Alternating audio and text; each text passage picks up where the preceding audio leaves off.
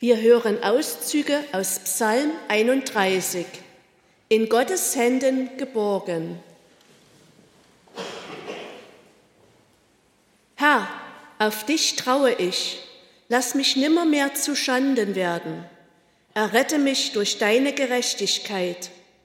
Neige deine Ohren zu mir, hilf mir eilends. Denn du bist mein Fels und meine Burg, und um deines Namens willen wollest du mich leiten und führen.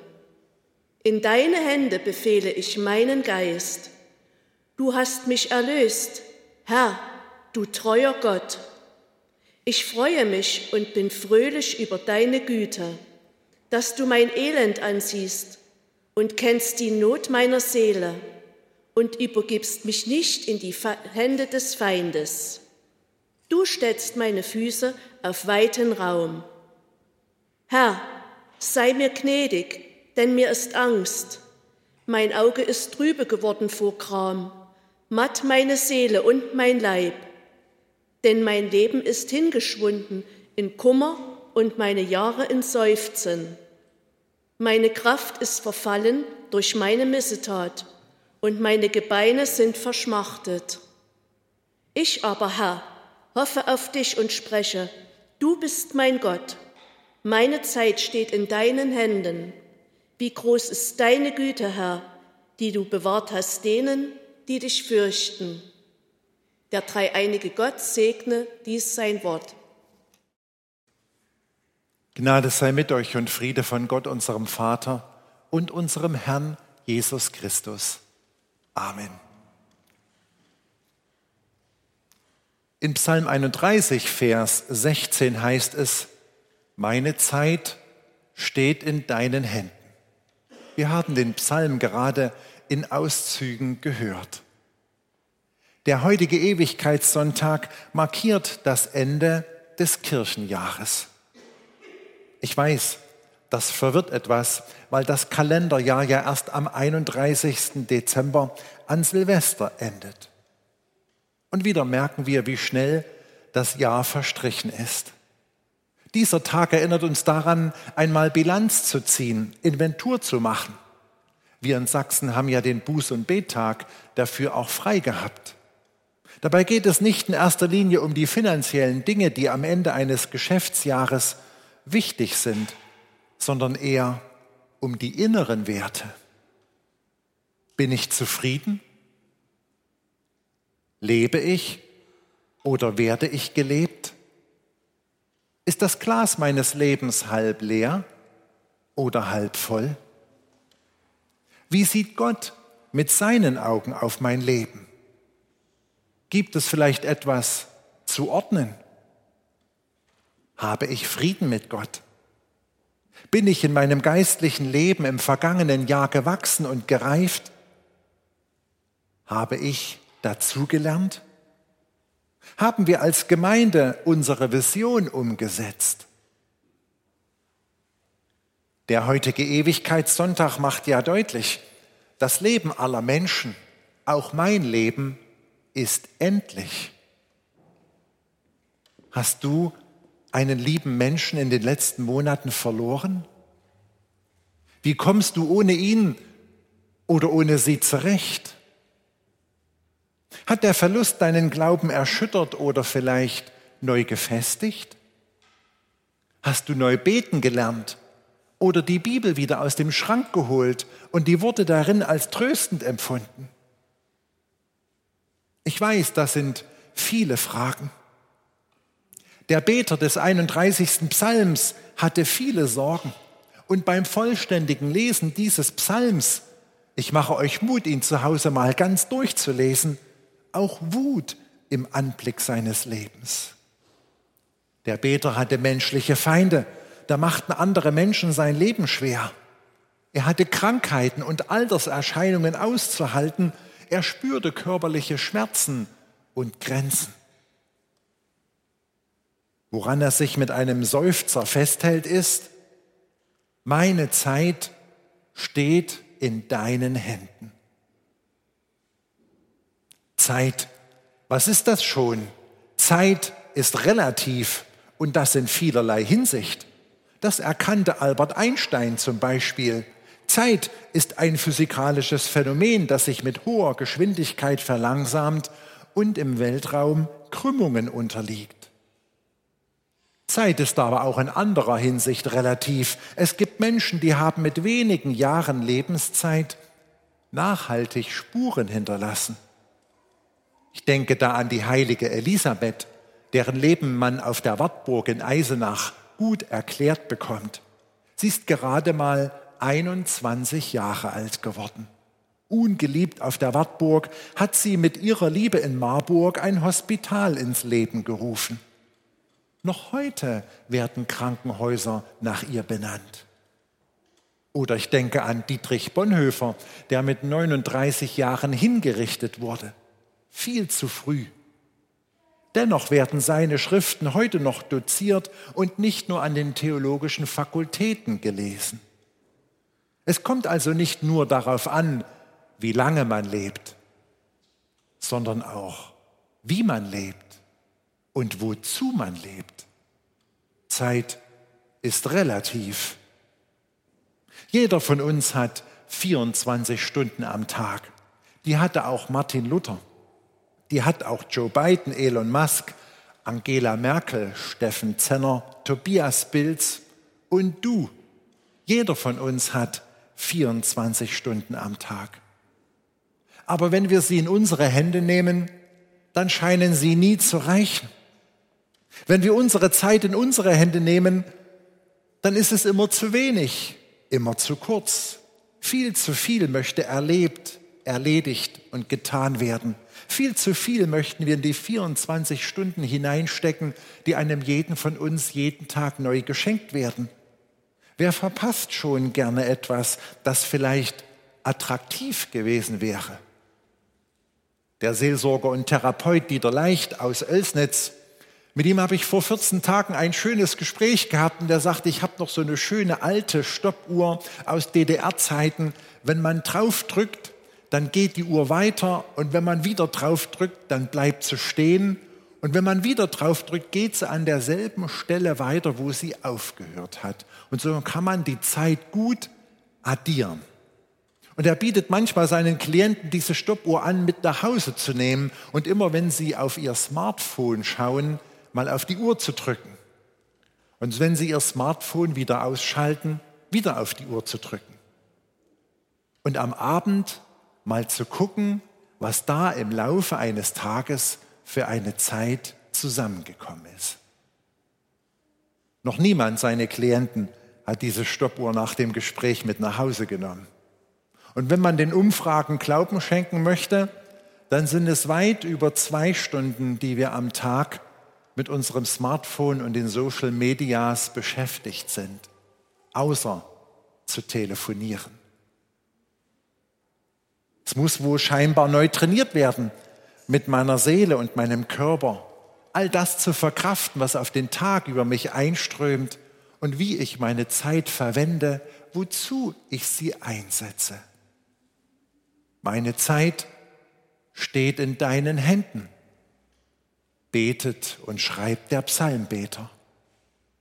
Keiner von uns weiß, wie viel Lebenszeit ihm noch zur Verfügung steht. Keiner von uns weiß, wie oft er noch Bilanz ziehen kann. Keiner von uns weiß, wann sein letzter Tag anbricht. Manchmal geht es unvorhersehbar schnell. Und manchmal will das Ende sehnlichst erwarten einfach nicht eintreten. Einige von uns können heute davon berichten. Wir können das Leben am Anfang nicht erzwingen. Viele Paare jenseits der 30 versuchen mit medizinischer Hilfe schwanger zu werden. Es werden immer mehr. Und wir sollten uns auch am Ende des Lebens nicht als Herren über das Leben und den Tod aufspielen. Das Leben ist Gottes Sache. Es schenkt der Schöpfer und nimmt auch wieder. Dafür haben wir uns nur ehrfürchtig zu beugen. Was tröstet? Was hilft? Woran kann ich mich da in meinen Tagen, in meinem Leben festhalten? Wie gut das tut, wenn man sagen kann, nicht der Zufall und nicht das Schicksal, nicht eine Krankheit, nicht Corona, sondern Gott selbst bestimmt über Leben und Tod. Auch wenn es für den einen zu früh und für den anderen hart erscheinen mag, es tut gut zu wissen, dass Gott schon alles eingerechnet hat und richtig macht. Ein gläubiger Mensch, der viele Herausforderungen in seinem Leben aushalten musste, tröstet sich mit dem Gedanken, meine Zeit steht in deinen Händen. Wisst ihr, ein Basketball in meinen Händen ist vielleicht 24 Euro wert, aber in den Händen von Dirk Nowitzki werden es Millionen. Ein Tennisschläger an meinen Händen ist überhaupt nichts wert. Das habe ich vor sechs Wochen auf der Konfirmation von meinem Patenkind probieren dürfen. Aber in den Händen von Roger Federer gewinnt er Turniere. Ein Stock in meinen Händen hält mir höchstens Nachbars Hund vom Leib. Aber in den Händen von Mose hat er ein ganzes Meer geteilt. Eine Steinschleuder in meinen Händen ist nichts weiter als ein Kinderspielzeug. Aber den Händen des Hirtenjungen Davids war es eine mächtige Waffe, die den Riesen Goliath zu Fall brachte. Zwei Fische und fünf Fladenbrote in meinen Händen reichen vielleicht als Abendbrot für mich und meine Jungs. Aber in den Händen von dem Mann aus Nazareth, von Jesus Christus, haben sie Tausende von Menschen satt gemacht. Versteht ihr das? Es kommt darauf an, wer es in den Händen hat. Es kommt darauf an, wer mich und mein Leben in seiner Hand hält. Es kommt darauf an, wen ich mich mit meinem Leben anvertraut habe und in wessen Händen meine Zeit, meine Lebenszeit ruht. Mich tröstet der Gedanke, mein kleines Leben liegt in den größten Händen der Welt. John Hyde hat einmal gesagt, wir brauchen keinen großen Glauben, sondern einen Glauben an einen großen Gott. Meine Zeit steht in deinen Händen. Jan Anne hat mich vorhin noch auf die Idee gebracht, dass diese Kirche ja als Grundriss einen Handteller darstellt, auf dem wir zusammen nun im Gottesdienst versammelt sind. Der Architekt wollte das ausdrücken, dass wir auf Gottes Vaterhand hier Gottesdienst feiern, uns ihm anvertrauen, vielleicht auch all die Sorgen und Ängste, die uns bewegen, im Gebet hier lassen, in seine Hände legen. Also, lass los. Deine Ängste, deine Sorgen, deine zu hoch gesteckten Pläne, deine unrealistischen Erwartungen an das Leben, an einen Partner, an andere Menschen. Lass los deine Sünde deine Fehler. Lass los deine Kinder, ja auch deine Lebenszeit, all deine Ängste und Sorgen. Loslassen bedeutet hier nicht einfach nur fallen lassen oder unter den Teppich kehren, sondern in Gottes Hände loslassen, in seine Hände hineinlegen, ihm anvertrauen, ihm zutrauen. Ich lege meine Angelegenheiten nicht irgendwo hin, ich verdränge sie nicht oder schaffe sie in den Keller. Nein, sondern ich lasse sie aus meinen Händen, in denen manches klein und scheinbar wertlos bleibt, in denen einiges Überforderung bedeutet und mir Angst macht. Ich lasse es los in seine Hände, in Gottes Hände, die auch das Geringe wertschätzen, das Lieblose lieben, das Zerbrochene heilen und das Schwache stärken. Hilfe ist dazu das Gebet. Ich kann im Gebet all die Dinge und mich selbst in Gottes Hände legen. Was Gott nämlich in den Händen hat, ist wertvoll. Was ich Gott im Gebet in seine Hände gelegt habe, ist weiter zu gebrauchen. Was Gott in seinen Händen hat, wird am Ende immer gut. Und in seinen Händen ist noch Platz. Glaub mir, viel, viel Platz. Ich habe mein ganzes Leben Gott in die Hände gelegt. Und du? Meine Zeit steht in deinen Händen.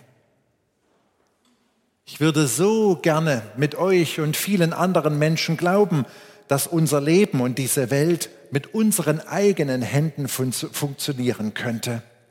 Dass wir Menschen fähig wären, mit unseren Händen zu teilen, das Klima zu retten, Verträge einzuhalten, die Bodenschätze dieser Welt gerecht zu verteilen, ohne kriegerische Auseinandersetzungen leben zu können, Ehen zu retten, unseren Kindern und Enkeln eine gute Erde zu überlassen und ihnen den Weg ins Leben zu zeigen, den Frieden zu gestalten.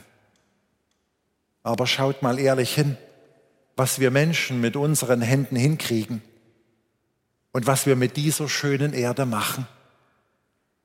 Meine Erkenntnis, wir brauchen Gottes Hilfe.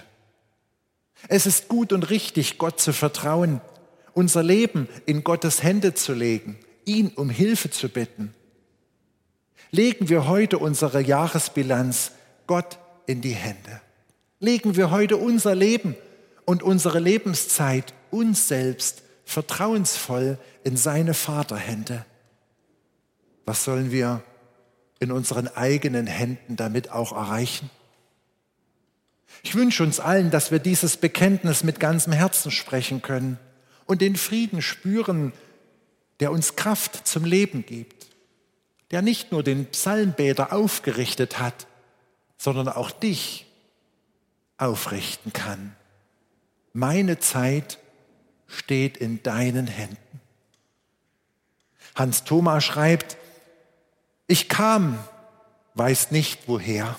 Ich bin und weiß nicht wer. Ich lebe, weiß nicht wie lang. Ich sterb und weiß nicht wann. Ich fahr, weiß nicht wohin. Mich wundert, dass ich so fröhlich bin. Da mir mein Sein so unbekannt, geb ich es ganz in Gottes Hand. Amen. Und der Friede Gottes, der höher ist als alle Vernunft, bewahre eure Herzen und Sinne in Christus Jesus unserem Herrn. Amen.